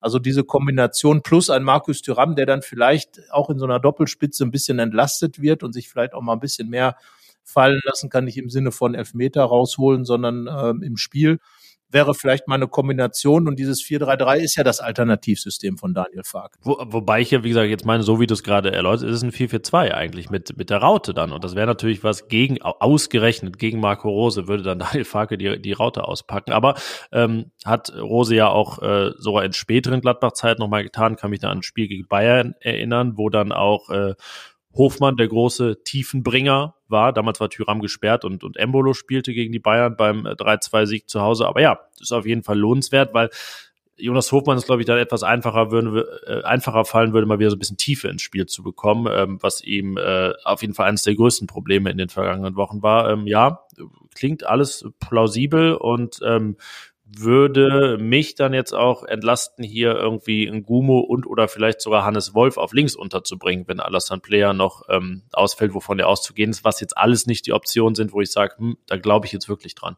Wobei Hannes Wolf tatsächlich ähm, wäre dann, wenn er dann sein 4-2-3-1-System halten will, äh, der Daniel Farke, wäre für mich dann eigentlich die logischere Variante, weil Ngumo sich jetzt ein bisschen schwer getan hat, defensiv zu arbeiten. Und äh, Hannes Wolf ja in, ähm, in Swansea, äh, in der Championship in England, diese Position tatsächlich defensiver spielen musste. Er hat teilweise den, den äh, linken Verteidiger gespielt, dann aber auch eine, eine relativ weit nach außen geschobene Acht, äh, wie er da berichtet hat. Also das wäre dann eigentlich die erste Alternative für äh, Player in die Mannschaft zu kommen, wenn dann eben Farke dieses 4-2-3-1 halten will. Ähm, und ähm, für mich ging es jetzt halt auch darum, Kramer mit reinzubringen, äh, eine komplett defensive Doppel-Sechs vor allem ohne die Wucht und den Speed von Kone halte ich für schwierig gegen Leipzig, weil die eben auch viel Wucht mit reinbringen, die Leipziger. Deswegen äh, diese, diese kleine Variante auf mein sogenanntes 4-3-3, dann ziehe ich den Hofmann eben auf die Doppel-10 zurück, dann kann man nicht mehr Raute sagen. So, ähm, wie auch immer, auf jeden ist Fall. Ja, ähm, nicht ja. Raute zu sagen, prinzipiell ja, so doch. aus rein, Ja, rein die geometrisch. Das, ja, das Problem bei der Raute ist ja meistens, äh, dass man über die Flügel sehr anfällig ist. Und ähm, da glaube ich, Geschwindigkeit, ja, es ist äh, schwierig, weil Daniel Farke ja auch die Verteidiger relativ hoch zieht und dann hätte man da wirklich relativ viel Raum hinter. Aber Es wäre auf jeden Fall einiges los im Mittelfeld, wenn Gladbach da mit Genau. Kone und Kramer gegen äh, Schlager und Leimer spielt. Also dann äh, wäre das sicherlich die Zone, in der sich dieses Spiel auch entscheidet oder entscheiden Ja. könnte. Ähm, ja. Deswegen ist es tatsächlich so, nach vielen Wochen des gar nicht Wechselns, dass jetzt, ähm, also erst recht beim Aufnahmezeitpunkt am Montag noch viel offen ist und ähm, ja, Aber wir haben gute ja Ideen. su- super, das super muss ich jetzt Idee. mal wirklich dass sagen. Der, Also, dass der Rose top. hat. Meine Güte, der Rose oder der Farke? Ja, der, also beide quasi, ne? Weil Ja, der Rose weiß das ja schon. Er hat das ja äh, in seiner Zeit hier jedes Mal mit Weiß, was ihn erwartet. Gute Ideen hatten. Auf jeden Fall äh, bin gespannt. Aber ja, Farke muss jetzt wirklich tüfteln und äh, Farke ist jetzt auch gefordert zu gucken, wie kriege ich auch ähm, die chemischen Sachen unter, weil Christoph Kramer jetzt aus der Mannschaft zu nehmen nach dem wirklich richtig guten Vorstellungen. Schwierige Entscheidung, klar. Ein Hannes Wolf hat natürlich, ich sage, er hat ja auch mal den Leipzig-Besieger auf dem Platz, den ersten Sieg für Leipzig rausgeschossen. Damals auch in dieser Zehnerrolle da, also weiter vorne gestellt keine uninteressante Variante, wenn er eben dieses System hält, dann ist aber die Frage mit der Doppel-Sechs. kommt es auf die Chemie gegen Leipzig an. Und wo so die, wo die aus. Lok, Und das wo die werden Lok, jetzt die Lok abfährt. Ja, genau, wer, wer der Lokführer wird sozusagen. Also ich muss sagen, wir sind heute gut drauf. Also die Doppelpässe, die stimmen schon mal und äh, ich glaube jetzt äh, äh, der Uli wird froh sein, dass er in diesem Doppelpass dabei sein durfte, weil wir so tolle Leipzig noch gesagt Wir haben tolle Oder Leipzig du Sachen viel. gesagt. Wo, habe ich tolle Leipzig Sachen gesagt? Ja, mit Chemie Ach und so, Loch, Leipzig. mit Ja, und habe ich da. Ja, siehst du, das ist immer so, äh, jetzt, ne, habe ich. Ja, du hast es also so geschafft, die Leipziger Fußball-Traditionalisten nochmal zu catchen. Wir werden das natürlich auch in unsere, ja, wie nennt man das, in die Verschlagwortung packen. In, äh, Keywords, jetzt nennt man es bald für oder Oliver SEO. Minzlaff mit den Show Notes und den Keywords. Ja, und unsere, Ja, gut, aber das ist ja irgendwo auch Journalistensprech geworden. Wenn wir intern reden, hört man das ja auch alles. Also von daher bin ich aber sehr gespannt, weil äh, spannend wird's allemal und ähm, ich glaube auch, dass es im Stadion einiges los sein wird. Ich hoffe, ich hoffe wirklich, dass äh, der Uli äh, recht behält und äh, dass es alles im, im vernünftigen Rahmen abgeht, Ja. was, was dann kommt. Auch gegen Marco Rose. Er hat ja nun keine Verbrechen begangen, sondern hat das gemacht, was sein Vertrag ihm ermöglicht hat. Das darf man auch nicht äh, vergessen. Als Borussia Dortmund anfragte, er hatte diese Ausstiegsklausel, die ihm der Verein und auch nicht nur Max Eberl zugedacht hatte.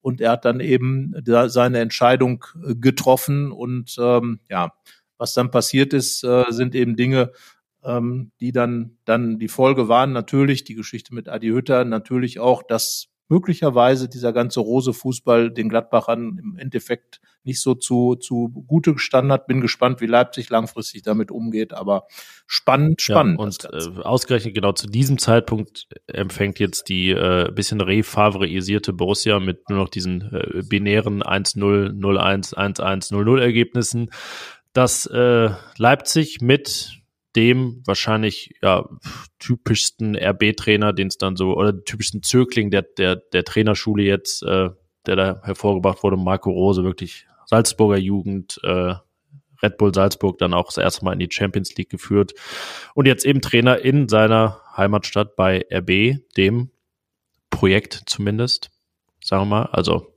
Konstrukt, finde ich, darf man sogar auch sagen. Ist jetzt keine Beschimpfung. Sehr kleinen Verein mit 21 Mitgliedern. Hat sie aber schon vermehrt. Ich war immer. Ja, ich habe ich habe auch mal noch sieben im Kopf. Ja, aber Uli sagt ja nun, also normal sterbt, hier kommen nicht rein. Deswegen ist das der, der Leipziger Adel, der da drin ist. Und bestimmt haben auch nicht so viele einen Wohnsitz in Leipzig. Naja, gut. naja, aber wir wollen es dann äh, bei den, äh, ja, Gladbach ist halt ein gewachsener Traditionsverein und ich glaube, das passt auch zu Borussia Mönchengladbach einfach dass man dann, weil eben die Fanszene auch ähm, sehr kritisch immer gewesen ist von Anfang an, damals schon als 1988 übrigens von Helmut Grashoff, dem Manager vom Borussia Mönchengladbach, also vom Club unterstützt, das Fanprojekt gegründet wurde. Also auch da der Verein äh, seine Finger im Spiel gehabt sozusagen und äh, ja, dass man dann eben auch sich mit diesen Dingen fußballpolitisch kritisch auseinandersetzt. Wir haben jetzt auch berichtet über einen Gladbach-Fan, der ähm, im, im Netz zu einem äh, WM-Boykott äh, aufruft auf eine intelligente und interessante Art, dass man eben Alternativen findet äh, während der WM-Spiele, um einfach zu zeigen, dass diese WM im Wüstenstaat Katar im Dezember um Weihnachten herum total äh, unnormal ist und eben nichts, äh, was äh, über den Kommerz hinausgeht, darstellt. Also die Gladbach-Fans sind da immer mit dabei, wenn solche Sachen kommen. Und wichtig ist einfach, und das wäre auch was, was ich wirklich mir wünsche, so wie, wie der Uli auch gesagt hat, für das Spiel am Samstag, dass da nicht aus der Rolle gefallen wird, wie es ja leider gegen Leipzig schon das ein oder andere Mal passiert ist, dass man da einfach ähm, sich was wenn man sich was ausdenken will, sich was Gutes ausdenkt und damit auch zeigt, auf welchem Niveau dann eben Borussia Mönchengladbach auch kritisch mit Dingen Kleiner umgehen kann. WM-Schwenk im Prinzip. Es äh, könnte ja 2030 nochmal eine Steigerung geben. Es gibt ja jetzt noch drei wahrscheinliche neue Bewerber, die sich zusammenschließen von drei verschiedenen Kontinenten. Warum auch nicht? Saudi-Arabien, Ägypten und Griechenland. Ja, Ägypten ist ein Fußballland. Griechenland auch. Griechenland ist Europameister. Ägypten ist äh, schon äh, Afrika Cup ja, Mensch, warum brauchen Saudi-Arabien Saudi und warum braucht Saudi-Arabien die anderen beiden? Man, vielleicht kommt man drauf. Naja, gut. Ja, vielleicht. Aber Saudi-Arabien war doch mal gegen Deutschland 0 zu 8 bei der WM oder so. Das, ja, das, das, das ist, glaube ich, das ist die größte Legitimation, ja, auf jeden Fall dafür, für diese WM. Ich denke, also, da steht, steht geopolitisch auch überhaupt nichts hinter. Na gut. Aber wir, du reist ja gerne. Also das wäre dann ja für. Ich reise ja nicht nach, nicht nach Saudi-Arabien. Nein, also, äh, aber nach vielleicht. Aber in Griechenland war ich noch nicht. Ja, also. Und Griechenland äh, hat ja auch schöne Fußball schöne Fußball ja. mal gespielt. 2030, da bin ich, bin ich so alt, da reise ich gar nicht mehr. Jetzt hör auf. ja gut, aber aufhören ist vielleicht das gute Stichwort jetzt, bevor wir jetzt dann schon ins Jahr 2030 reisen. Äh, ja, war schön, äh, dass wir uns mal wieder hier am Mikro zusammengefunden ja, haben. Äh, nächste Woche wieder. Und dann äh, ja, wünschen wir euch eine schöne Fußballwoche und natürlich am Samstag ein sportverbundenes Vergnügen. Ich dachte schon, das wäre jetzt eingeschlafen in meiner Abwesenheit. nein, nein, nein, nein. Ich habe nur, äh, ich habe nur gerade überlegt, äh, was man sonst wünschen kann. ja. Ob man mit dem sportverbundenen Vergnügen noch einmal darauf hinweist, dass es auch sportverbundenes Vergnügen sein und sein und bleiben sollte. Ja, alles im Rahmen. Das äh, ist wünschenswert und äh, ja, der Rest wird sich dann zeigen. Also, eine schöne Woche. Bis zum nächsten Mal. Ciao. Ciao. Mehr bei uns im Netz www.rp-online.de